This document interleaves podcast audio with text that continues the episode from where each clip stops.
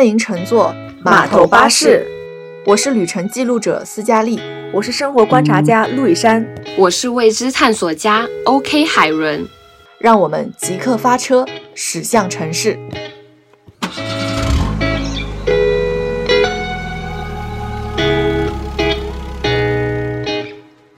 呃，今天就是我们三个人是已经夜晚吃了。夜宵，然后神志不太清醒，坐在这里的一个闲聊的唠嗑，是因为想着马上中秋也快到了嘛，所以想唠一唠和啊中秋相关的一些我们自己心中的一些回忆也好，故事也好。我不知道两位就是在提起中秋的时候，脑子里第一个浮现出来的意象也好，或者是。一个小小的点会是什么？比如说，可能是我，我现在可能最大的点就是“故乡”两个词。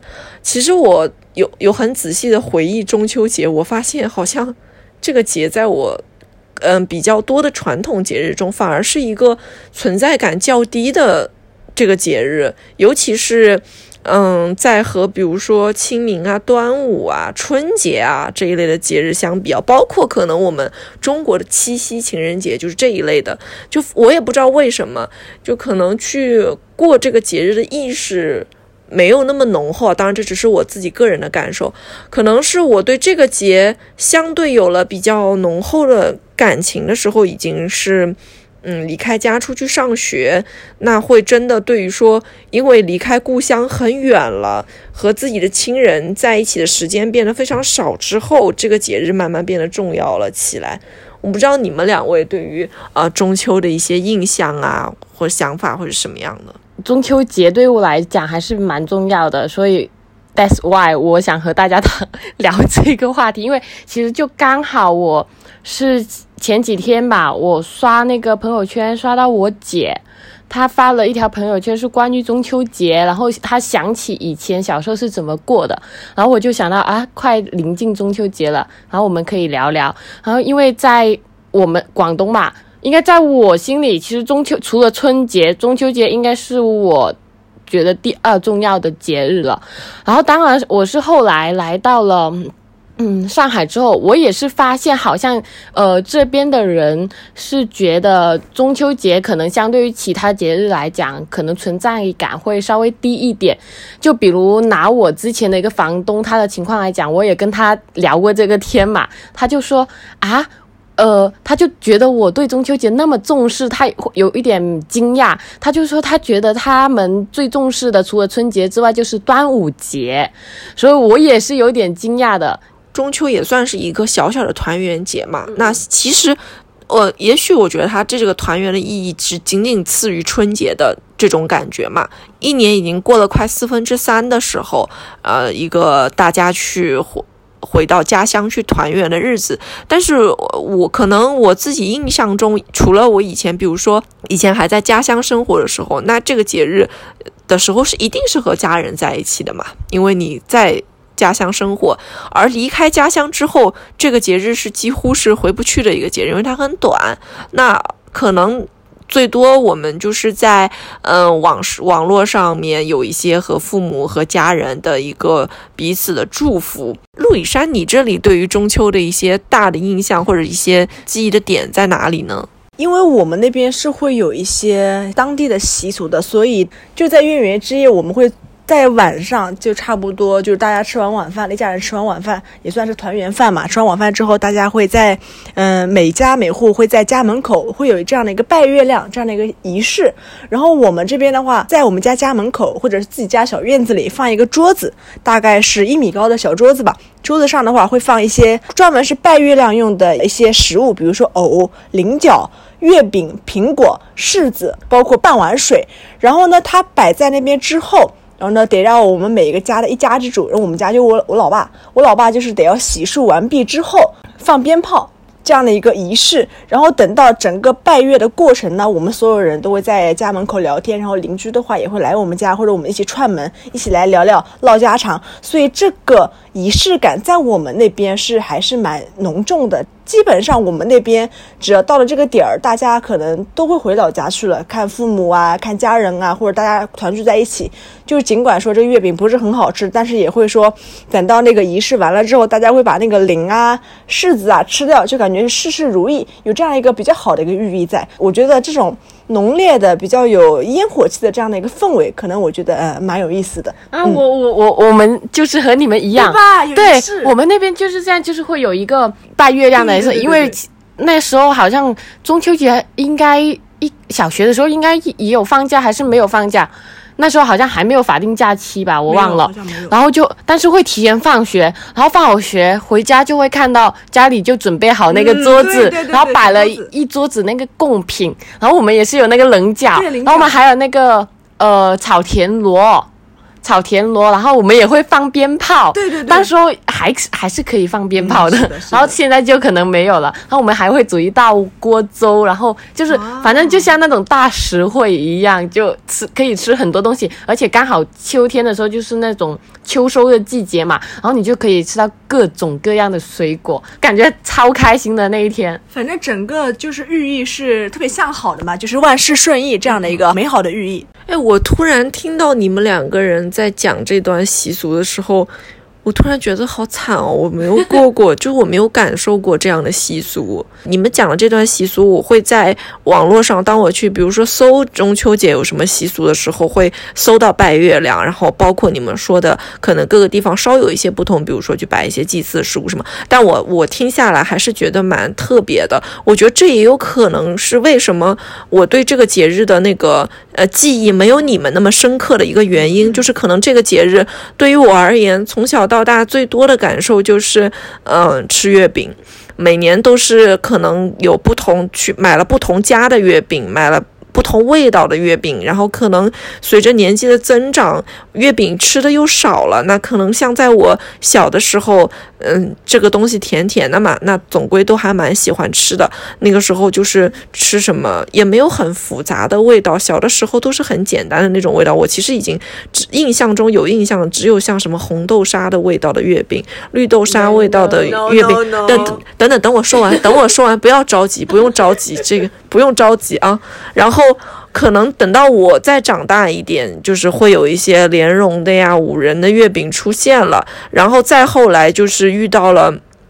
比如说，我第一次吃到美心月饼的时候，我震惊于其中的这个硫磺是怎么，就是可以做到那种有一点拉丝的这种感觉。当然，我也同时觉得美心月饼有点贵，可能随着年纪的增长，这个一吃月饼，我知道是在呃过到这个节日的时候一定要吃的一个东西，但好像也不是必须要出现的了。对，就是可能我我唯一比较对这个节日印象比较深的就是吃月饼。然后我听到我在说月饼的这个口味的时候，两位已经近乎于要嗯扇我两巴掌的感觉，所以我想听听你们印象中的这个月饼饼啊，都是有什么样的记忆啊？我记得是我们那边，因为是在小县城嘛，对吧？小县城的话是每一个地方，可能每个街道都会有一些西饼屋。然后那个时候的话，就是会做那种老式蛋糕啊、老式的月饼之类的。所以的话，那个馅儿嘛，有很多，就比如说。草莓味的、苹果味的、哈密瓜、葡萄，然后那个时候我们就会妈妈带我们去称重，称这个月饼。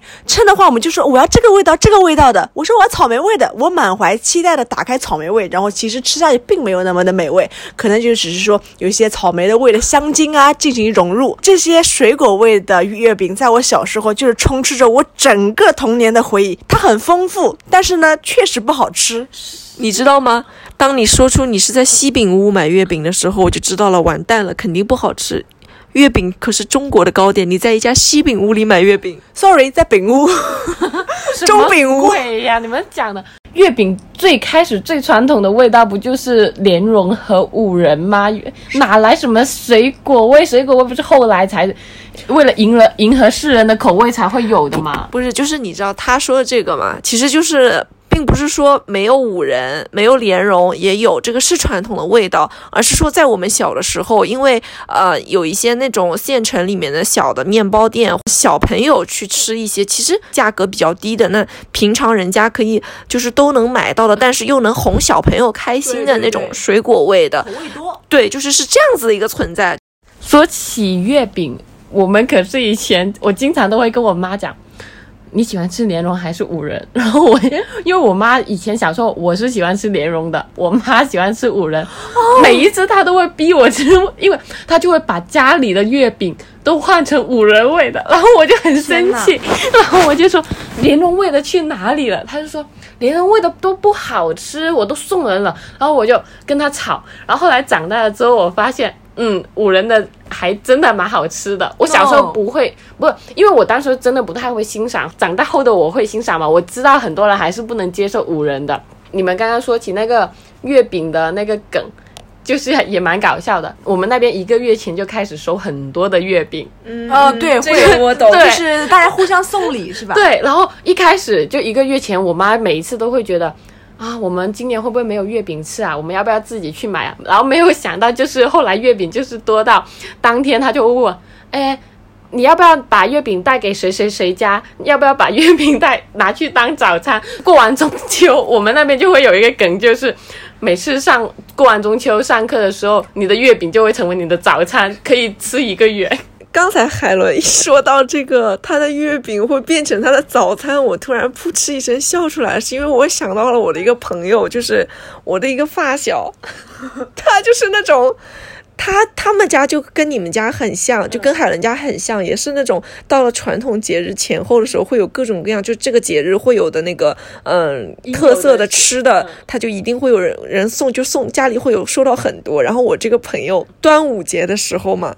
他们家就不知道为什么，就每年端午那个粽子真的会很多。然后我朋友会在很长一段时间里，早饭吃粽子，晚饭也吃粽子，而且他会告诉我，就是他会跟我讲，今天不知道吃什么晚饭，我又吃了一个粽子，就是。而且我说你喜欢吃粽子吗？因为我觉得像我们可能就是因为它放哪儿你不吃也是浪费，把它吃了。他告诉我他喜欢吃粽子，就是就是他很享受吃那个粽子的那个那个过程啊。他喜欢吃那种肉粽子，就咸的肉粽子，对吧？他觉得特别像一道菜。然后他就就总跟我讲起这个，我就觉得这个还蛮有意思的。因为我感觉我对中秋的最多的记忆可能就是在月饼上了，就是大大小小。因为你刚才是谁说起？是那个称重买月饼的，我们那边，我后来就懂他那个意思，就是因为我们也是，就是会去那个超市里面，超市嘛，因为那个便宜嘛，散装它就会很便宜。然后那个时候小朋友嘛，那他可能就也我们也不会一个味道吃几个，可能就只想吃一个两个。然后家长说，啊，那你就去那个称重的散装的地方，可能那些牌子现在都已经没有了。我觉得很多牌子可能现在都找不到了，然后就可能去散装去称几个。而且那个时候的那个月饼也不是那种这么大个头，都是很。小的就可能小朋友吃两口三口就没有了的那种，但那个时候就是过节嘛，图个开心。其实说到月饼，我这边还要再提一个小小的我关于我家的小故事。我爸也很喜欢吃五仁月饼，就特别喜欢，也是可以当早饭的那种，早上可以吃两个，晚上还可以吃两个。之前也聊过，可能是我父母小时候有那么一点点说矛盾被我看到了，对吧？但是我觉得在中秋节这个时候呢，他们有一点点小恩爱也被我看到了，就是另外的一面。中秋节前一个月，我妈妈就会很自觉的帮我爸爸开始买月饼了。哇，真的！我说妈，你买的这个什么？为什么要买五仁月饼？家里没有人吃，因为真的很我不太爱吃，家里奶奶啊也不太喜欢这个口味。他说：“哎，你爸喜欢，买给你爸吃的。”我当时就会心一颤，我说：“啊，原来妈妈还是爱还是爱爸爸的。”小时候好多心思啊。对，然后就是。我爸真的就是，哎呀，你妈真爱我，给我买五仁月饼了。他就每天就当早饭吃，当晚饭吃，他也吃不腻。听了之后蛮蛮暖心，对，蛮暖心的这样的一个小故事。我觉得你说到你爸爸特别喜欢吃，嗯，五仁月饼，甚至会当他早饭会都吃两个。我其实听下来，我会觉得就跟我那个朋友是一样，因为我会觉得。比较神奇的一点就是，我觉得我很长一段时间里已经有一个很固化的思维，就好像传统节日必吃的那些呃食物，好像只只在那个节日它短暂的出现了一下，它就不会再出现在我日常的生活里，我也不会去想着要吃它。但是其实也许真的会有人。把这些食物当成那种真的自己很喜欢吃的东西，然后会在不生活日常的时候也会去吃到它。我觉得我那个爱吃粽子的同学，就是我一年四季去他家，他的冰箱里 好像总有粽子，我会觉得这点还是。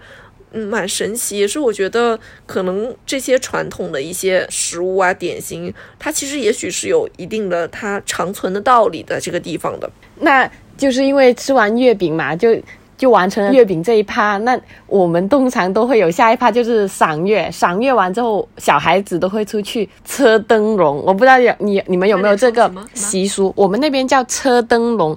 什么车？什么灯？车灯笼，灯笼。车什么什么什么车？车子的车哦，car 是吗？啊，我以为我听错了，真的叫车灯笼。对，你们说去玩灯笼应该怎么讲？我不知道你们有没有这个东西。我们那个是元宵节才会玩的吧？对，我们元宵节叫走花灯。走花灯啊，那应该是类似这种吧。反正就是呃，中秋节的前几天。我我妈妈都会带我去，就是精品店或者是卖灯笼的，先选一个灯笼。小时候嘛，我通常都会选一个那个特别那时候特别火的卡通的灯笼，然后还要带音乐的。哦，对，这是我们元宵节，我们是对对对对对，我后来才发现原来是元宵节也有玩灯笼的。哦，啊，但是我们会中秋节都会，就反正吃完饭大家就拿着灯笼在路马路上走嘛。我就最喜欢有音乐的灯笼了，然后就这一趴我也是很喜欢的。然后但现在长大了之后呢，我对那个音乐灯笼没那么感兴趣，我就变成了那种要点蜡烛的，就是更加古风的那种，就觉得这个更好玩。然后除了灯笼之后，我们还会呃烧烟花的这种，所以就感觉以前的这个中秋节对于我来讲还是很隆重的，就是次于春节的这个。我其实听完海伦讲的这他们这个一一系列的习俗，我真的会觉得他们过的这个中秋节真的很有仪式感。就是相比之下，我们家的这个中秋节就是真的是一家人吃一顿团圆饭，然后吃吃月饼，送送祝福就结束了的这样子的一个节日。然后包括嗯，说到其实最重要的仪式肯定是赏月嘛，我会觉得赏月这个仪式，从我有记忆之日起，只是我走到。阳台上面抬起头去看了今晚的月亮，然后我从小到大会有一个比较明显的感觉，就是小时候是大家真的会，我真的会跟家人啊，即使是很短暂的时间，是确实会打开窗子，尤其是我们家还住在楼层比较高的时候，会打开窗子一起去看月亮。然后可能随着长大了，有电视了。后来慢慢那个月亮到了十五的时候，电视上都会放，就变成了到电视上去看月亮。然后再后来，因为就是你抬头看月亮只是一个很短暂的一个动作嘛，但是你真的去听别人怎么赏月，然后去吟诗作赋的那些很有仪式感的东西，我都是从电视上看的了，不会说是我和我的家人坐在那里吟诗作赋。再到长大一点的时候，当天文技术更为强大的时候，就会网上也会有各个什么不同样的网站。网站上面能看到什么所谓更清晰的这种月球是什么样子的，然后好像那个你天宫上没有嫦娥住着的那个月亮的真实的面纱就被揭开了，但是它会带你去看到可能更远的所谓星河啊等等之类的那些东西，就是会觉得这种观月的仪式感随着所谓科技的发达。进步，然后那种感觉就变得不一样了。就我也说不上来，也许小时候的那种和家人一起抬头看月亮是更纯粹的，但我也会觉得，就是长大之后的那种在科技发达的时代去看到的那种月亮，也是很有意思的吧。不知道你们在赏月上面有没有一些想分享的？哎，那我觉得斯嘉丽这个赏月点还蛮特别的。但是我跟他因为生活方式还是不太一样的，所以我觉得我这边的话，可能是我更喜欢，也是更倾向于说拉着爸妈他们就坐在院子里或坐在门口去看。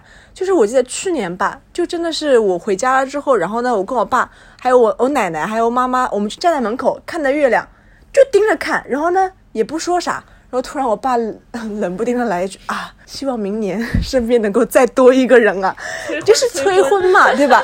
就是他借此这样的一个契机，然后我爸就喜欢总喜欢在这种气氛刚好的时候，突然来这么一句，然后奶奶跟妈妈听了也是觉得，嗯，对对对对对，就应和着嘛。然后这时候我就是当了没听到，继续在看月亮。我会听到你父亲说这段话的时候，我有一个很强烈的感受，就是中国的每一个传统节日真的都非常适合催婚。哎，对，因为我们大多数的传统节日都是以团圆啊、圆满为主的嘛。那在父母和老一辈的眼中，怎么才能叫完美的团圆？那一定就是，呃，四世同堂，一定就是这个家里站的人是越满越好的。所以就是你不论在这样的这种传统节日里，你跟他怎么去煽别的情，最终他的落脚点是我希望你身边再多一个人陪你的那种感觉。但是我其实有在想哦，这几年我印象中的中秋啊，或者包括这样子一个小小的团圆的节日里，也是希望就是大家能回到故乡嘛，去和故乡的亲人团聚。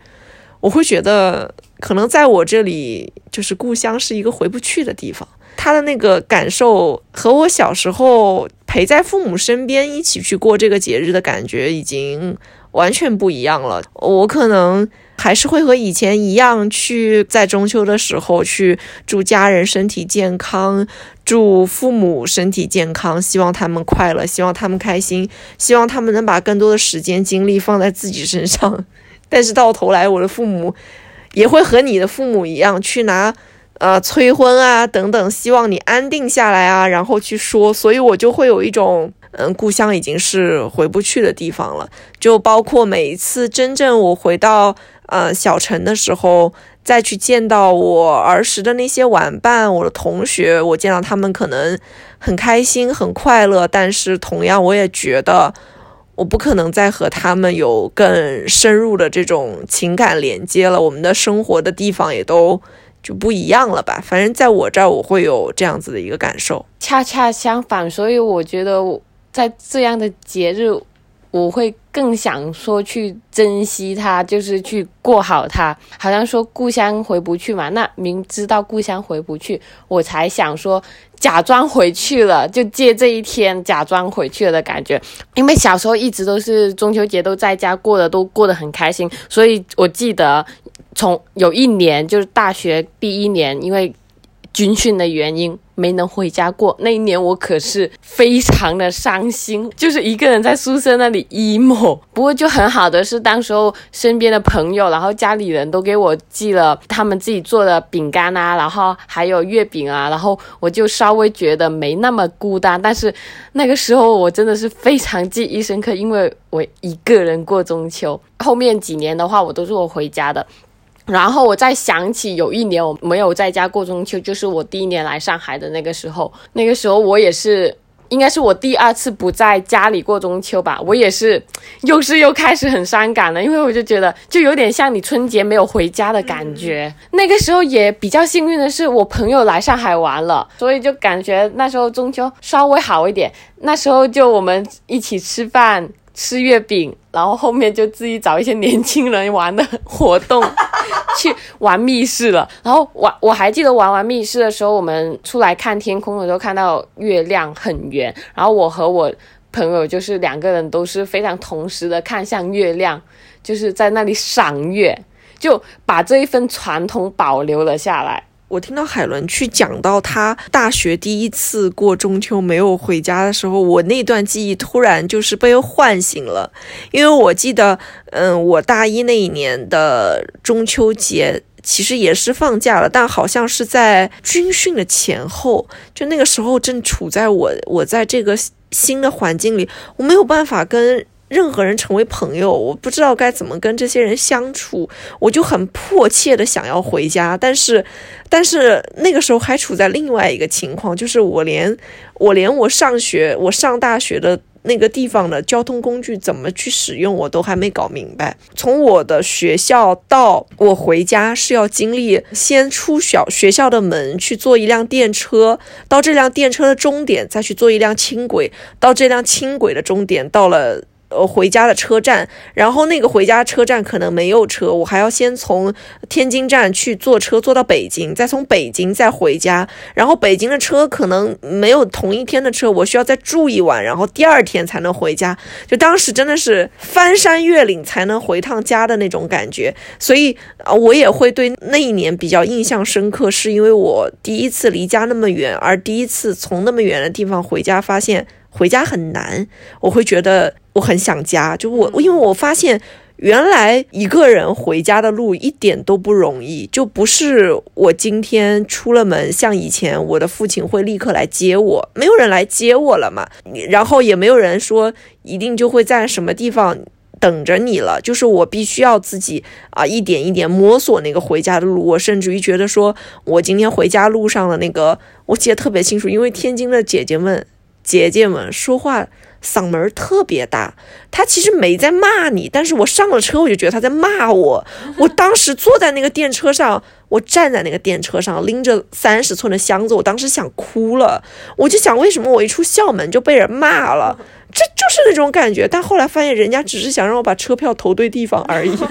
你刚才说到这个第一次想家，我就会想到那个是我第一次就是走这么远的那个回家的路，我突然发现回家的路一点都不好走，我会在那个那个瞬间我会变得非常非常想家。呃，我就记得董卿在接受环球人物采访的时候，他也说过，他说他就非常喜欢去重新去读这些古诗，就包括像。举头望明月，低头思故乡这种，他说，因为他短小精悍，但是有多少人能写出那种穿越了几千年还能让人引起共鸣的那种诗？这种情感有多少人能写出来？其实很难，也是为什么这个诗真的能至今都是被人记住。它一定是有道理的。越是简单的这样子的一个思念的情绪，但是可能真的才是真正所有人到了。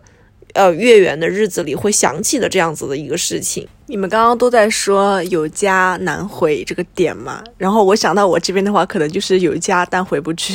就我又要说到之前去读书那件事儿嘛，去英国读书嘛。对，我记得那一天好像是刚下完课吧，下完课之后呢，同学说：“哎，我给你个东西吧。”我什么东西啊？说给你个月饼。还是美心的，其实那时候我还没有吃过美心月饼，但是它不是硫磺的，就只是一个莲蓉和蛋黄。然后呢，回去之后，他邀请我去他的房间里坐了坐，坐完之后他说：“哎，你把这个月饼带回家，好吃呢，好吃呢。”我想的是，哎呦，我当时其实没有这种什么所谓的思乡啊、怀念啊、想家这样的情感，我只知道我回家赶紧把这月饼吃掉，好吃呢，没吃过。有了这个月饼之后呢，我还想的是，哎呀，我得买一个我自己的月饼啊，对吧？这是人家给的不一样。然后我又去中超。买了一个，大概是花了两点七九磅，买了一个月饼，它是莲蓉的。买完个月饼之后呢，我好跑回家，跑回家之后呢，他给你莲蓉的，你还要买莲蓉的，你应该买其他味啊。因为我想吃一个非美心之外的月饼。对，然后呢，回到家之后，我就给斯嘉丽发了个微信，我说：“哎，今天终于吃到月饼了。”然后好像我记得当时他还没下课，我就把那个月饼啊，我还特别矫情的，我还用叉子切了四瓣。我说今天，对我发了个朋友圈嘛。然后我说我我吃一半，这样的话就感觉我思念就不会断了。当时还说了这样一个点在里面。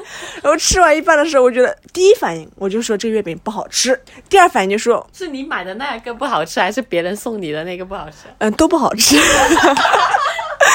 就毕竟嘛。没有家乡的甜嘛？但当时那个情绪涌上来了，就吃的月饼，我那我就感觉要哭了。然后这个时候，突然斯嘉丽给我发了个微信，他说：“今天晚上呢，因为那时候我们有公众号嘛。”他说：“我不回来了。”然后说：“不是，他说今天晚上公众号定时发一下，不要忘记哦。”他说：“你赶紧编撰一下语言，祝一下我们的粉丝们，他们中秋节快乐。”其实他那个时候好像已经是在国内的时间是已经慢了。其实国内已经过完中秋了，你还提醒我说：“哎呦，赶紧发一下定时。”就其实那个时候已经 delay 了嘛，对吧？所以我觉得那个中秋节可能对于我来说还蛮特别的，就是有家回不去，也尝虽然尝到了月饼，但感觉不是家乡的味道。我有记得那一天，我我们粉公众号可能也没有多少粉丝在等那条消息，但就是觉得那个日子很特别，这条消息要发出去，然后我就破坏了他那一天所有的思绪，只是为了提醒他一下今晚公众号定时。那反正我觉得，其实很多什么所谓对于嗯家乡的思念啊，对于祖国的思念，都是要离开了之后才能感受到的。我为什么在一开始说起中秋的时候，我总感觉我没有太深的印象，是因为我总觉得这个所谓团圆的节日，在我印象中大多数时候我都在团圆，所以在我而言，可能我想不出。在这个节日里，我碰到过的太多缺憾，我总觉得可能有一个没能在家过的春节，我会一直记着，我可能会记很久很久，因为春节就好像是不能落下的那种感觉。这也是为什么七夕我是记不住的，因为反正七夕都是没有对象的，所以记不记得住都是无所谓的。如果像中秋这种，可能在我这里，它就有团圆，也有不团圆的时候。但是可能在我感觉中，就是也许有时候的一些不团圆，会让那些团圆显得会更加珍贵吧。哎，那你们有没有听过，就是嗯，就关于月亮嘛，嗯，有没有说小时候不能去指月亮，或者是这些没有哎习俗？因为其实。我们那边呢，我也是听我同我一开始是其实不知道的。我是小学的时候，我们谈起中秋嘛，然后他们就会在旁边说：“你们千万不能指月亮哦，特别是那个镰刀形的月亮不能指。如果你指了的话，你的耳朵会被吃掉哦。但是圆月亮，我就好像没有。”听过其他好像说不太好，反正就是不太好，反正就是镰刀型的月亮千万不要指，然后搞到他们跟我讲完之后，我就整一个人都，每一次我都不敢去指，你懂吧？所以你们小时候就是真的会会信这个是吗？讲就信，对，这个就是关于月亮的一个传说。然后在我们那边，其实关于中秋节，我们有一部。一讲起中秋节，大家都会想起一部剧，嗯，就是那个《嫦娥奔月》。No No，什么嫦娥奔月呀？就是 TVB 的那种家族继承大戏，就是叫。《溏心风暴之家好月圆庆中秋》，然后这个梗就很搞笑的，因为他是那个《溏心风暴》第二部嘛，然后刚好他七个儿女就是叫这个名字，然后每一到中秋，大家就会把他们的头像拿出来做梗，就是对，就家好月圆庆中秋，然后发给你，就是说要祝你家好月圆庆庆中秋。里面的剧情也是在讲他们做月饼的这个事。其实他，我觉得这一部剧很大的一个故事是讲说月饼在中秋节日的这个重要性，然后而且他们也是很多子女也是讲团圆的这件事，然后里面有一个非常重要的人物，我记得是那个老奶奶，因为他们其实是分了，呃，比如说那个爸爸是有大房二房的，那。分了两边嘛，但是都分开住了。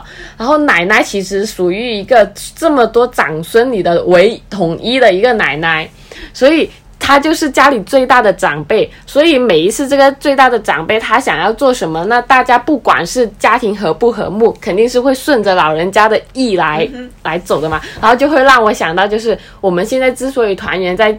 这里都是因为家里有一个老长辈把我们团圆在这里。就是如果有一天可能自己的老长辈不在了，然后可能你的你和你一些表哥表弟表姐表妹可能就很少会再有这种时机可以聚在一起了。就好像嗯，我爸爸那边。我爸爸那边其实最老的那个长辈就是就已经不在了嘛，所以其实他在的时候呢，我们大家一到节日都会一大家子人一起聚在一起吃饭的。然后现在其实大家都已经各奔东西了，然后好像这种些节日也不太重要了，就是各家各过各家的，就不会再是呃。以整个大家族有好几家一起过的那种感觉了。说这部剧，我就是想说，现在就是一些团圆的日子里，都是其实都是靠一些大长辈在支撑，把大家联系在一起的那种感觉。哎，我其实这点我还真的蛮蛮认同的，因为我我从没有细想过这个点啊。但你讲的过程中，我会有一个感觉，我就我就在回想，我为什么我们家每一年过年的时候一定会坐在那张饭桌上吃饭嘛？因为。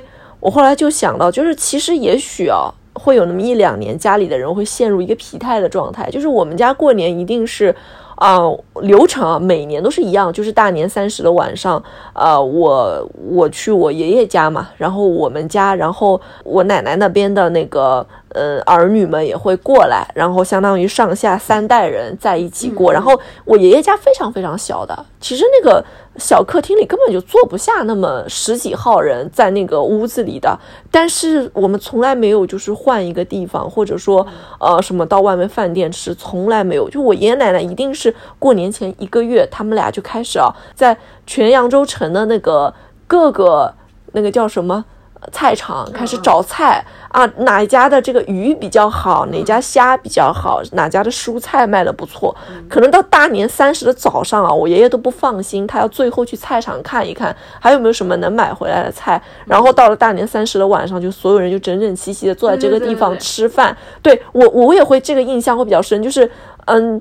你你要说离开了这张饭桌，平时大家联系可能真的没有很多，但是到了那一天，就大家会真的会所有人都坐来，而且我知道那天晚上会成为家里面很多的长辈，他们之间如果有什么过节矛盾，或者是谁家里面今年过得不好怎么样，都会在那天晚上大家。就是吃完饭之后，就是道一道啊，说一说呀，然后相互诉诉心肠啊，帮对家想想办法呀，怎么办啊？明年我们要怎么弄啊？我还是觉得比较幸运的，因为我知道，也许有很多人家里面他没有这样的幸运的机会，说到了。嗯，大年三十的晚上能几家人一起坐坐下来的，但是我会觉得这个在我们家我已经认为是很幸运的一件事情了。就包括可能我去那个陆羽山家去，就是因为相当于回婆家嘛，就是那可能是大年初二的样子去回去，就是也是我我这个是绝对是长辈撑起的那种一个饭桌，离开了这个最老的长辈，下面的小辈真的能体会到那么多吗？我觉得其实很难。有一些真的会很明显，有一些日常生活中的矛盾。因为我妈在跟我视频的时候，会讲到一些老家你那谁跟谁又吵架了，吵得天翻地覆的，在家里，哎，一坐回那个过年的饭桌上，大家那一天必须和和气气。那一天的和和气气可以在家里维持一段时间的，所那所有的恩怨都在那一刻先放下，先放下，然后那一段时间我们先开开心心就而且。好像大家都是有一个共识，就很有默契的。今天我就是要来过节的，我就要欢欢乐乐的过节。大家什么之前的一些恩怨都不要提，过完再讲，就对都有对一个这样的默契。对，会是这样的，因为所有人都觉得这就是跟过关是一样的。就到了那一天，希望希望大家都是以一个很开心的那种状态，把这一年的那种疲劳啊、不好的情绪啊，都能短暂的先放下了那种感觉。所以我有时候对就是比如说中秋节啊、春节这些，我都会有一点某一些完美主义的存在。我就希望这个节日是完整的，我希望它应该是快乐、温暖、团圆，就是一定要这几个词构成的。如果这个节日可能你有一点吵架，我就觉得啊，我为什么这个节日明明今天过节，我为什么要过得这么糟心？就是我会有一种这样的感觉，所以我都每一次过这种节，我都非常尽力的去避免争吵，或者是去做到今天这个节日是完美的，是开心的。哦，那你确实是讨好型人格。就是我希望这个节日是比较好，我不想破坏这个节日，就是在我心中一直以来这么美好的印象。哎，你不要看陆以山刚才说你是讨好型人格，他现在沉沉默的在这里发言哦。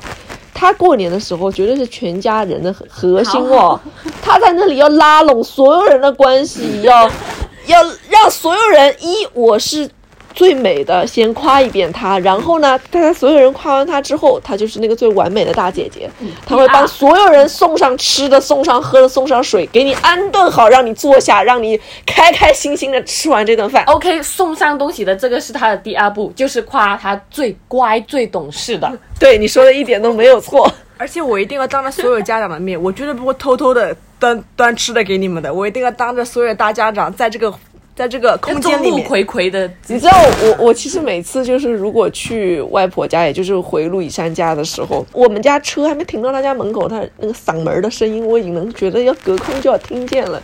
他那个出来的那一瞬间，就是你知道吗？和他平时在上海的状态是完全不一样的。他就会真的是那种就是头昂在天上，然后双手一摆向前走的那种感觉。薛之谦的一首《演员》送给他。在老家是脱缰了的野马，在上海嘛是感觉，因为确实也没有那么多欢乐可言吧。我是觉得，而且会觉得在上海压力很大嘛，在家觉得父母都在身边啊，朋友在也在身边，然后无话不说嘛。而且每次说都都说了呀，你每次斯嘉丽每次回来，我那些所谓的欢呼和热情都是做给他爸妈看的。我不是也总跟斯嘉丽讲嘛，我说平时哎蛮好的，我们在上海感觉你爸还有小姨他们又聚在一起了，我总是会感慨，哎呦你们又吃好吃的了，怎么背着我呀？然后可能他们微信视频那头就说，哎你们回来呀回来呀，然后我们总是感慨，哎呦我工作忙啊回不去啊。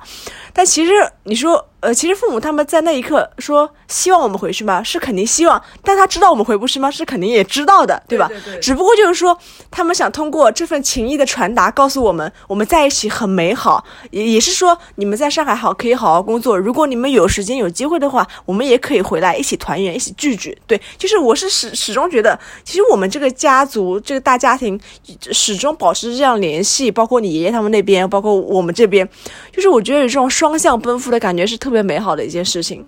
对，就是，嗯、我觉得可能我我不知道，反正我感觉我们家就是那种，就是一一大家子必须要有一个很大的群，而当你看到这个群里面的人啊，他们又在一起团聚了的时候，你会真的会有一种你在异乡也能感受到你是有一个家的那种感觉嘛，就是呃，而且我会觉得说，当我的父母他可以，因为我。不需要天天在在他们身边去烦他们的时候，他们反而有更多的时间去陪自己的父母，去陪自己的姐妹的时候，啊、我会觉得就是，这是让我觉得可能这才是这才是所谓团圆真正的意义吧。就是当我们的父母也能去关心到自己的生活，关心到自己的家人的时候，就是从上到下好像是流通了的时候，啊、这份团圆才是有意义的。嗯，所以虽然可能发布的这一天中秋节已经过了，但还是祝所有的人能够平安快乐。让我们一起千里共婵娟吧。中秋快乐！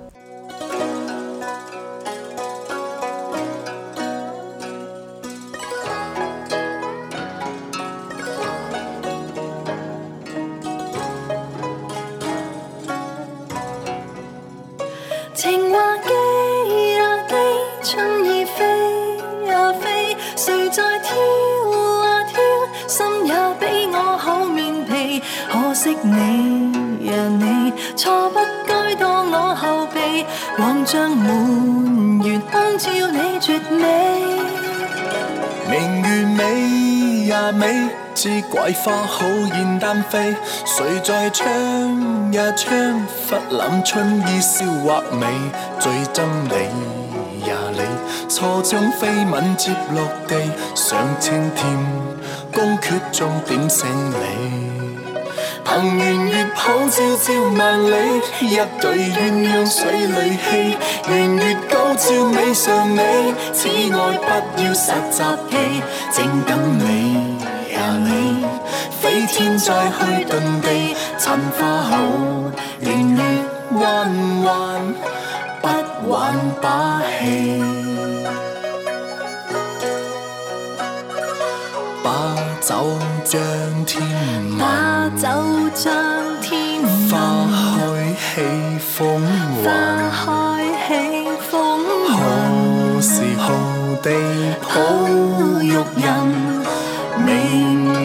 心中人。